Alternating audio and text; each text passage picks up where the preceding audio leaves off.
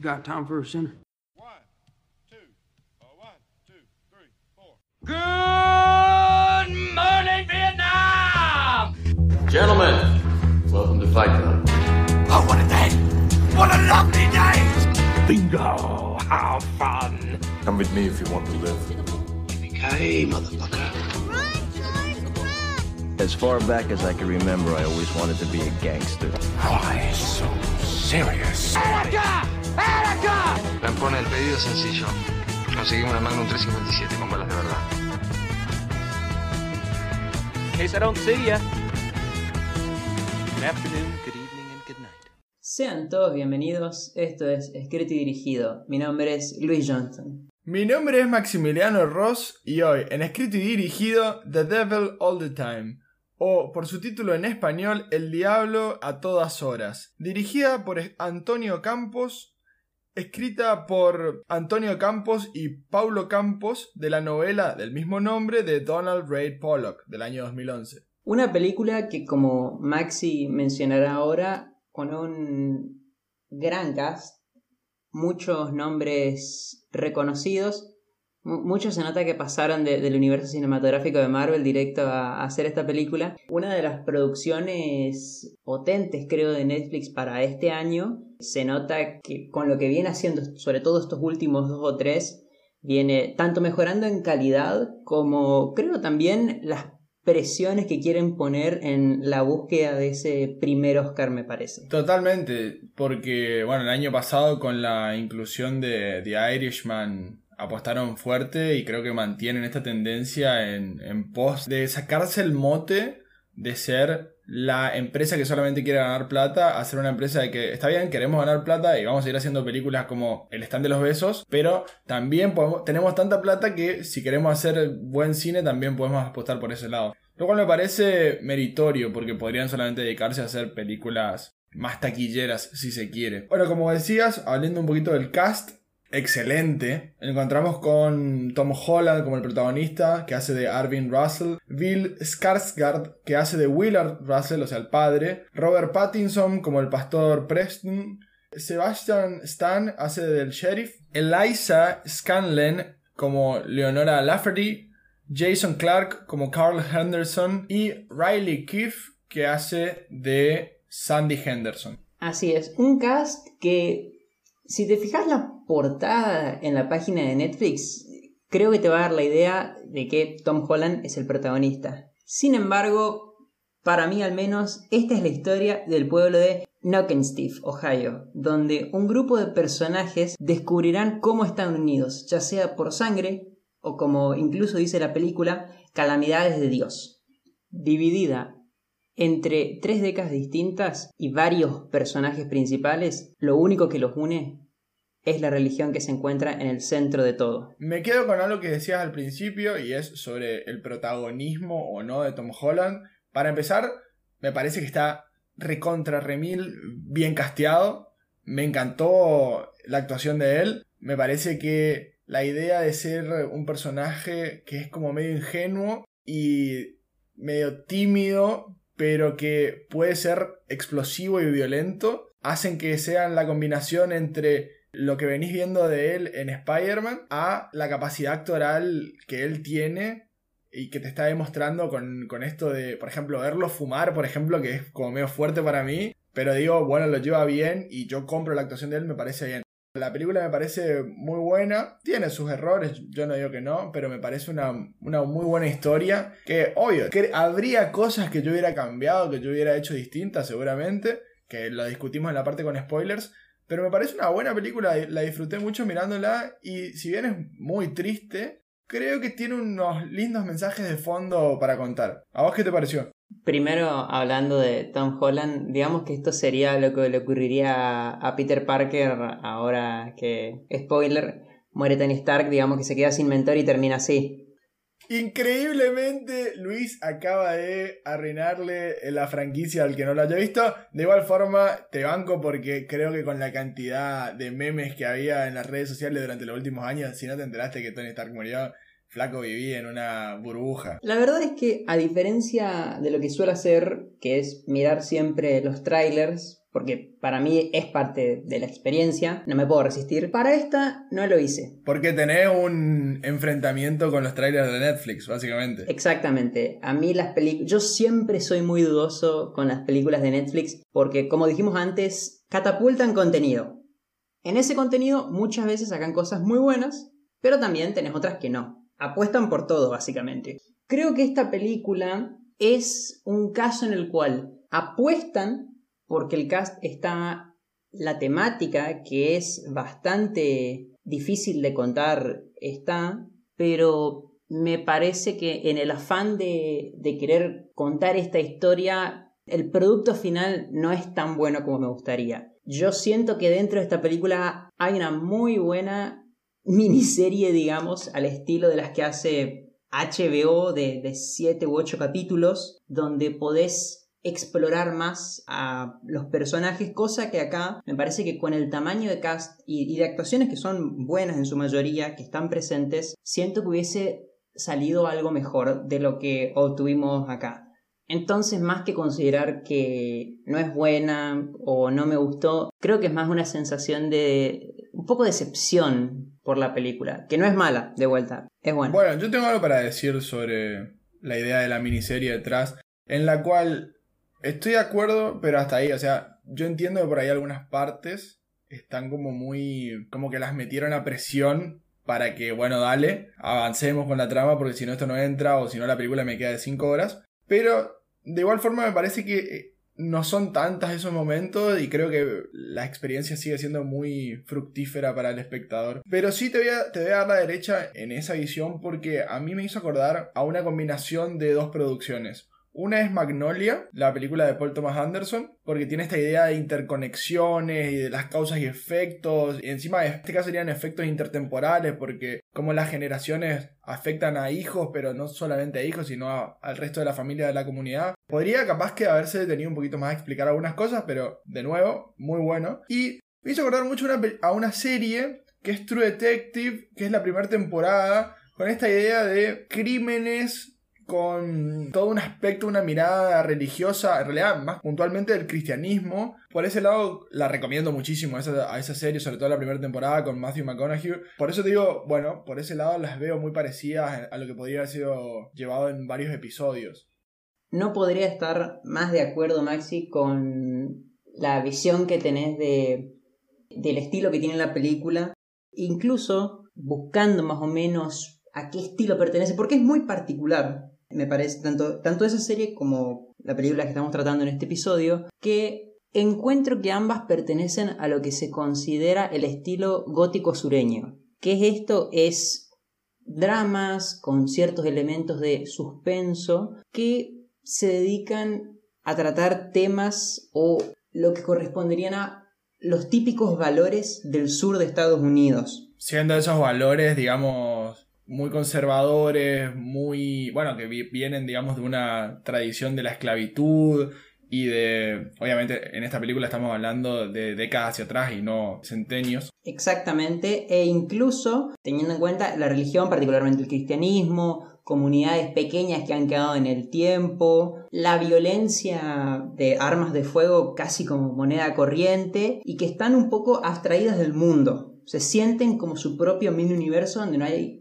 salida, te diría. Totalmente. Bueno, afirmando con lo que decíamos anteriormente, no hay ni un afroamericano en toda la película. Y esto está filmado en la mitad de Alabama, lo cual creo que está bien representado. Me gustó bastante cómo está. Eh, o sea, todos los que son estos planos de, paisaje y demás, la verdad es muy interesante la fotografía, me gustó. No es un aspecto así súper importante de la película, pero me parece que le suma mucho. Y como dato adicional a este lugar donde se filmó, es que vemos que la capilla es la misma que la que utilizó Tim Burton para Big Fish, otra película que ya trajimos al podcast. Todo termina siendo curioso porque la historia transcurre en Ohio. Bueno, pasemos ya a lo más concreto, a la parte con spoilers, donde podemos hablar más libremente. Sí, mejor ya deja de delirar, por favor. Delusions!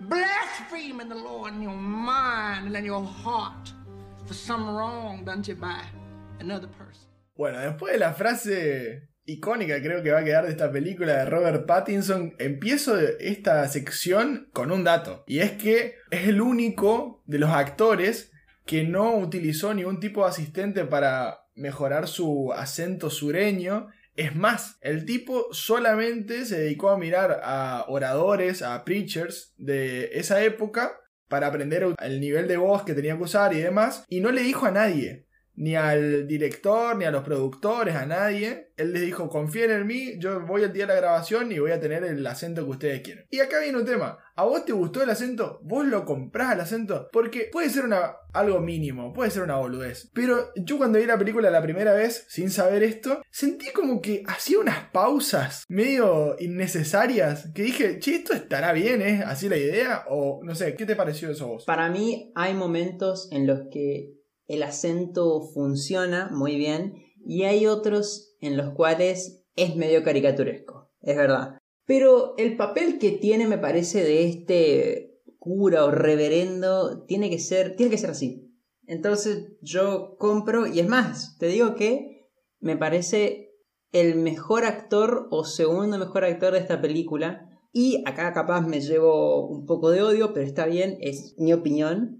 A mí no me gustó Tom Holland en esta película. Es gracioso porque estamos cruzados nuevamente.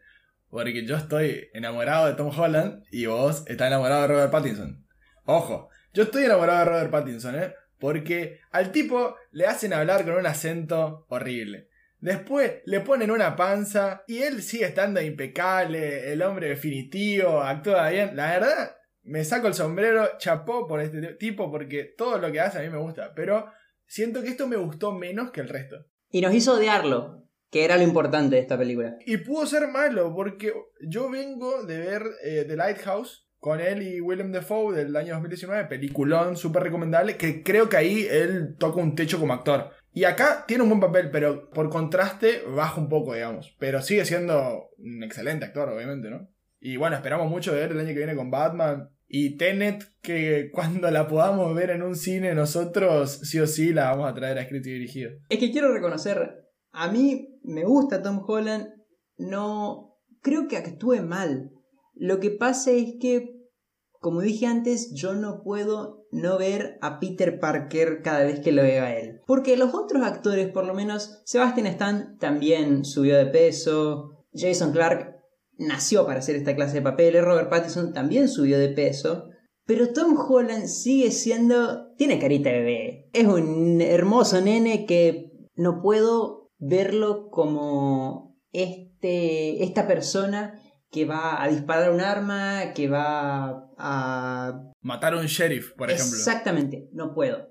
No puedo. Él a lo sumo va a pedir ayuda al señor Stark, nada más. Ahí está. Bueno, empecemos a hablar un poquito de las cosas que no nos gustaron tanto capaz de la película. Yo como te digo, hay secuencias, por ejemplo, que digo, no sé si eran tan necesarias. Por dar un ejemplo, la secuencia de la guerra. Me gustó, ojo, me pareció, está bien, me pareció interesante, pero no sé si era realmente necesaria para la trama, porque vos ya sabés que es de sangre fría, digamos, Willard, pero eso ya quedaba demostrado cuando se fue y les pegó a los tipos esos, digamos, que estaban molestándolo mientras él rezaba. Eh.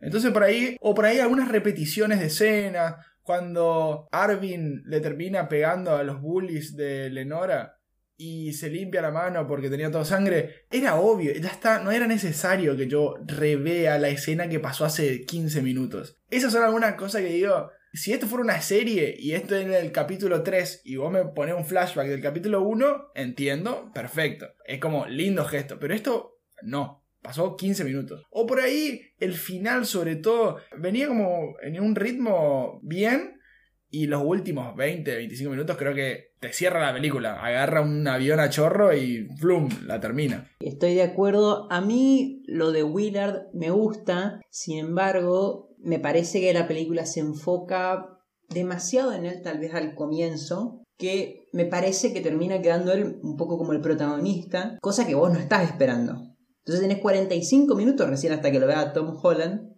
que es, digamos, sobre el quien se centrará la historia, porque es al fin y al cabo el, el resultado de las acciones de su padre, de las vivencias que tuvo de la muerte de su madre, etcétera, etcétera. Claro, es que yo lo que digo es, vos cuando te empiezas a contar toda la historia de amor y de, Willard y Charlotte que se casan, tienen un hijo, ese hijo crece, juega con el perro, estás convencido de que es Willard el protagonista. Y la película en realidad lo que te quiere contar es la historia de Tom Holland o la historia de Arvin. Entonces por ese lado digo, hay como alguna pelea entre guionistas, productores y demás para ver a quién se le da cuánto tiempo de cámara. Porque hay una realidad y es que vos trajiste a tantos actores, cuando vos tenés el equipo lleno de estrellas, todos se tienen que lucir y todos tienen que tener determinado minuto en la cancha. Y acá te pasó eso, que lo trajiste a Bill Skarsgård y lo tenés que mantener una determinada cantidad de minutos en cámara, que serían 40 en este caso. No solo eso, sino que además yo siento que cada uno de los actores es como que filmó sus escenas por separados. Salvo el caso de Tom Holland y Pattinson, es como que en ningún momento siento que, que, son ni dirigidos ni escritos por la misma persona. Es como que los trajeron un día y dijeron, bueno, hagan acá esto y listo. Hoy tenemos esta escena, filmen y váyanse cada uno a su casa. Es que, por ejemplo, todo lo de Carl y Sandy y el hermano, o sea, el sheriff, quedó medio bastante inconcluso. Porque más o menos la, la cronología es Carl y Sandy se conocen en un, En una en un café. Ella es la. Claro, ella es la moza. Hacen un chiste con la cámara. La siguiente vez que los vemos es como que ya están en una relación súper consolidada, se aman, se quieren y empiezan a levantar gente de la, de la ruta. Y si bien es cierto que el papel del narrador es importantísimo porque ni bien se conocen, ya te describe lo que van a hacer. Ella es la carnada, él es el, el que dispara, el shooter. Y cualquier persona, en este caso el primero que conocemos es Roy, que es el otro cura, va a ser el modelo, que va a ser el tipo que van a matar en definitiva. Y el narrador como que te agiliza un poquito la trama. Pero igual siento como que faltó un poquito más de explicación. Por lo menos para que termines de, de empatizar con ella.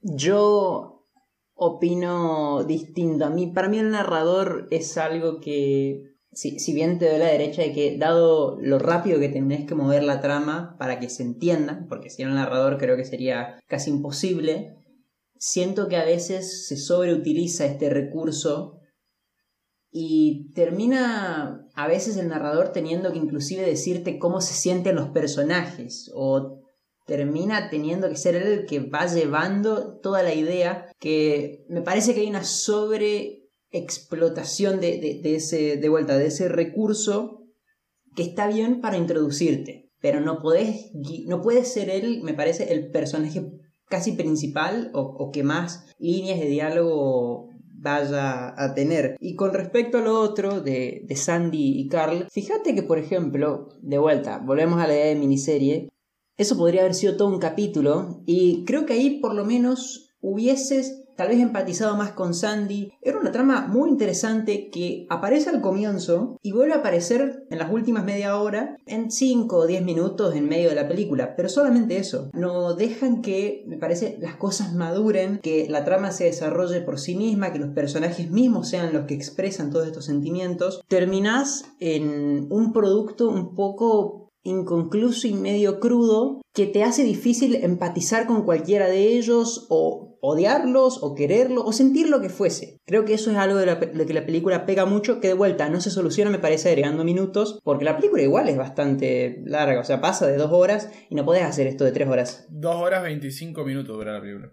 O sea que es considerable. Lo que sí quería discutir es creo la idea genial que hay detrás de esta película, que es a la religión en el centro y cómo vos la, la quieras ver te podés justificar. Y yo creo que queda muy claro, explícito te diría, cuando a Roy, el cura, le pica una de las arañas, ya que parecía un chiste que en este abuso de, de creer en la, en la fe de, del Señor, le termina picando una araña en la cara y bueno, a él se le termina hinchando. ¿Qué hace él? Se encierra en el closet, lo cual me pareció un poco gracioso también que el cura cristiano se termina encerrando dentro del closet, no lo voy a mentir. Pero fíjate que viene la mujer y la mujer le dice, esta es tu oportunidad, lo que Dios quiere que vos hagas es que te expongas y que todo el mundo te vea como feo, entonces vos dejás entrar la luz del Señor. Y es lo que le dice, no, Dios lo que quiere que haga es que yo me encierre acá hasta que no lo escuche, no salgo y me da una solución. Entonces, Dios puede ser lo que vos quieras que sea y vos lo interpretás como vos querés. Y bueno, fíjate que el tipo termina quedando loco y matando a la mujer. Creo que esa es la idea que hay detrás de la película, que por ahí no siempre se terminó de completar, pero me parece que está muy bueno plantearlo directamente. Sí, tenés, me parece, lo que puede ser el efecto de la religión, tanto corrompiendo personas y haciendo que terminen haciendo maldades, como es por ejemplo el caso de Roy. Inclusive me parece muy gracioso, bueno, no gracioso en realidad, pero es como medio esta idea de que se sigue, él se sigue sintiendo que lo que hizo, no sé si estuvo bien, pero que sigue siendo un hombre correcto. Cuando Carl le dice, anda y, y acostate con mi mujer, con Sandy, él le dice que no. Porque él sigue siendo un hombre de Dios, a pesar de que acaba de, de matar a su mujer y que acaba de abandonar a su hermano. Entonces, este, este miedo de Dios y esta fe ciega que tienen los personajes los lleva a algunos a cometer actos horribles, como también el cura, me refiero a Robert Pattinson, y a otros, a los inocentes, a los que también confían ciegamente, como es Leonora, Helen, a, bueno, a ser víctimas. Bueno, otro punto, o sea, otra situación de la película que se da en torno a la religión es con todo el cáncer de la madre, de Charlotte. El padre deja de creer, digamos, dice, bueno, si la medicina no me va a ayudar, Dios me va a ayudar, que me pongo en los zapatos de él y digo, sí, la verdad que siempre va a hacer todo lo que esté a tu alcance. Ahora, punto. Matar a tu perro o matar al perro de tu hijo no me parece que sea hacer todo lo posible para mantener a tu mujer con vida. Porque encima, ¿sabes qué? Me dio, obviamente, además de la tristeza del perro y demás, de Jack, me dio mucha tristeza porque encima dejaste totalmente solo a Arvin. Porque, bueno, la madre falleció. Vos te suicidaste y encima le mataste tipo al mejor amigo. Pobre pibe. Todo porque vos creías que Dios te iba a pedir un sacrificio para que demuestres tu relación con él o tu fidelidad hacia él. A todo esto, recién caigo de que el póster original de la película tiene abajo el cráneo de Jack. No me había percatado de eso. Sí, me parece que lo que la película deja en claro o transmite o quiere transmitir es esta idea de que en esta necesidad de buscar soluciones o respuestas a preguntas que uno se hace termina esa voz termina siendo la de uno mismo, la de otras personas, que lo terminan uno corrompiendo, haciéndolo llevar a cometer estos actos. Y bueno, esto es una exageración que creo hace la película, pero esta idea de que todos cometen atrocidades, sin embargo, los únicos considerados psicópatas, que obviamente lo son, y asesinos seriales directamente, el caso de Carl y, y Sandy, pero el resto de, también terminan siendo al fin y al cabo psicópatas, los ultra religiosos que se dejan guiar por esta idea terminan cometiendo actos similares no por su propio placer, sino por lo que creen que va a ser placer de Dios o porque es algo que les encomendó para conseguir algo ellos, digamos. Bueno, y la otra idea que nos presenta también es la de esta idea de que la bondad no depende de vuelta de la religión, son dos cosas que pueden separarse, como es por ejemplo Charlotte, quien al comienzo de la película, eh, en este café, le da un poco de comida a esta persona que pasaba. Y también este señor que trabajaba en la, estación de servicio, que fue quien lo, lo, recibe a Arvin el día que, que se suicida su padre y que queda huérfano, que él mismo le dice, vos hiciste un acto bondadoso sin necesidad y sin esperar nada a cambio, que al fin y al cabo me parece que es la idea de la película, lo mismo el final que esta persona levanta a Arvin y que se lo lleva y que ya a esta altura, no sé si te pasó a vos, yo dije, chao, acá o lo roban o lo matan. No hay otra posibilidad. No, es más, yo te voy a ser más preciso. En un momento dije, no vaya a ser que este es Charles Manson. Porque yo le di con la vara, con el pelo largo, castaño, y dije, ya está, espero lo peor. Otra cosa de la que quería hablar que me parece el pico, el punto más alto de la película, es cuando Arvin decide matar a el cura. Por cómo le encara, cómo él va siguiendo todos sus movimientos y se da cuenta que tiene como un modus operandi en el sentido de agarrar a alguien, a una chica joven que esté empezando la secundaria, va, joven no, que es, una, es menor de edad, es una criatura que es vulnerable y que sean devotas de la religión que él profesa, de las ideas que él profesa, y las termina manipulando por la posición de poder que él ocupa y eso deriva en el abuso que ya conocemos, que es el que lleva a Lenora a suicidarse, que paréntesis, la idea de que ella se arrepienta pero no pueda retrotraerse de su acción porque era como ya muy tarde, me pareció un muy lindo gesto, un muy lindo detalle. Cerrando ese paréntesis, vemos que él es también tiene una relación de abuso con la esposa, con esta chica de la bicicleta, y lo va siguiendo, lo va siguiendo, hasta que lo enfrenta. Y después con toda la evidencia que él sospechaba y con el dato de que estaba embarazada su hermana, va, él lo va y lo encara.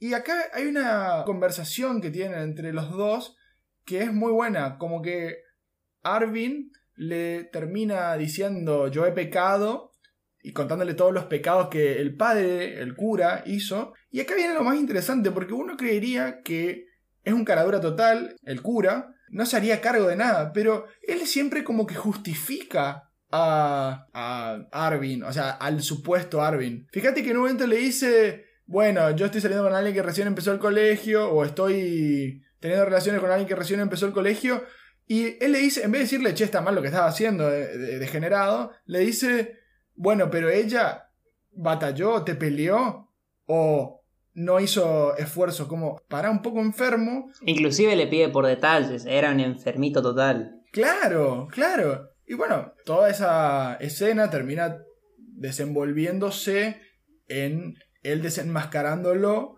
y el tipo ni siquiera aún en el final de su vida, con una pistola apuntándole a la cabeza, le puede pedir perdón por lo que le hizo y porque le arruinó la vida a Lenora. Eso me parece que es el punto más interesante que tiene la película porque ahí termina de cerrarse el personaje de el preacher Preston. La actuación me parece muy buena ahí en ese caso y que lo termine matando. Hasta ahora veníamos viendo lo violento a Arvin, pero de ahí a matar a una persona es como un paso mucho más grande es lo que yo les decía al principio, de que empieza una vorágine aceleradísima desde ese punto hasta el final. Donde termina matando a este, al cura y después ya va, lo va a subir Carly Sandy y también les va a ganar de más, los termina matando y termina matando al sheriff y es como que empezó a matar una cantidad de personas, pero bueno, no les quedaba otra tampoco. No, pero estoy de acuerdo en que me parece que eso en todo caso le quita mérito a la acción previa porque un poco lo vuelve una moneda corriente a pesar de que entiende que lo sigue haciendo para salvarse a él mismo, digamos, ya a esta altura, creo que le quita un poco el impacto que pudo haber tenido en ese momento. Y que, otra cosa, que en el medio que queda la vida del sheriff tratando de ser reelegido, con esto de la mafia, con su relación con su hermana, que inclusive hubiese preferido no enterarme hasta el final que quede como medio un, descubrirlo al final que en realidad Sandy era su hermana y que de ahí sale este, este lazo y esta necesidad de él de querer buscar venganza. Es que hay, hay algo que falta, porque nunca te queda claro si Sandy era una prostituta y por eso el hermano, o sea, Sebastian Stan, el sheriff, tenía que estar entongado con la mafia local que hay o porque como es sheriff y está en una situación de, de poder político, tiene que estar con mantener una relación con ese tipo de personas para que la ciudad no se le descontrole. Y eso me pareció como que podría no haber estado y funcionaba igual, digamos. Porque después lo mata, está bien, y listo. Tengo algo para agregar, y es que ese papel estaba pensado para Chris Evans. Y yo no sé cómo hubiera hecho para darle ese papel chiquito y esa poca cantidad de minutos a un tipo como Chris Evans. Y lo cual me da un poco de gracias también, ¿sabes por qué? Porque Sebastian Stan, siguiendo con esta idea del, del universo cinematográfico de Marvel, es el que hace de El Soldado del Invierno. Que es, en definitiva, el sucesor de El Capitán América, que es Chris Evans lo cual me pareció un poco gracioso. Ya que estoy hablando de, él, viene como dato es que tanto él como Robert Pattinson, que yo pensé que ellos habían subido de peso, no, no es de esa manera, sino que estaban usando un traje eh, para que parezca que subieron de peso, pero en realidad los dos están flacos. Qué decepción. Sí, me decepcionó un poco a mí también. Pero bueno, ya lo tenía, lo sabía y lo tenía que decir. ¿No le podrían haber puesto eso a Tom Holland? Capaz y compraba. Bueno, y para sumar otra, otra raya al tigre, tengo como una crítica medio final.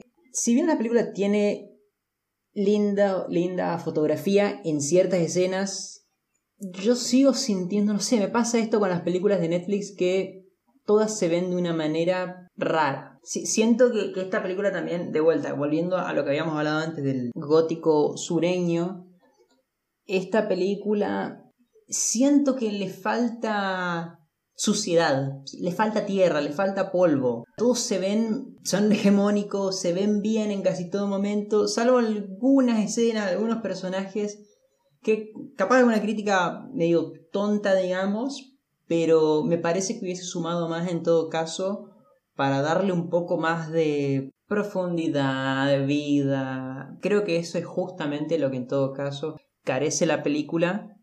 Pero dicho todo esto, capaz sea una crítica de nosotros dos, porque al fin y al cabo, el narrador de la película es el mismísimo escritor del libro. O sea que si él dio el ok con lo que filmaron, poco y nada sirve lo que estamos diciendo nosotros acá.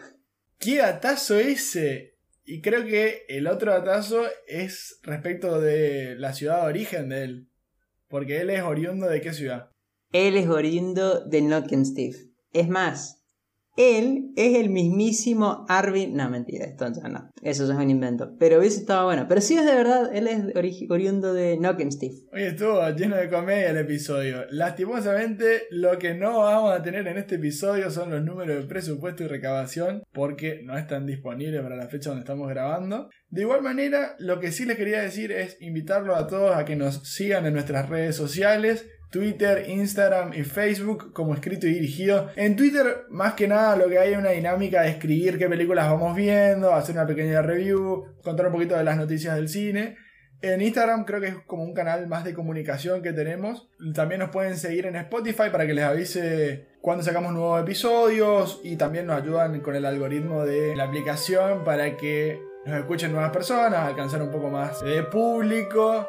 Y con todo eso dicho, damos por finalizado este episodio. ¡Okwa Yoshana!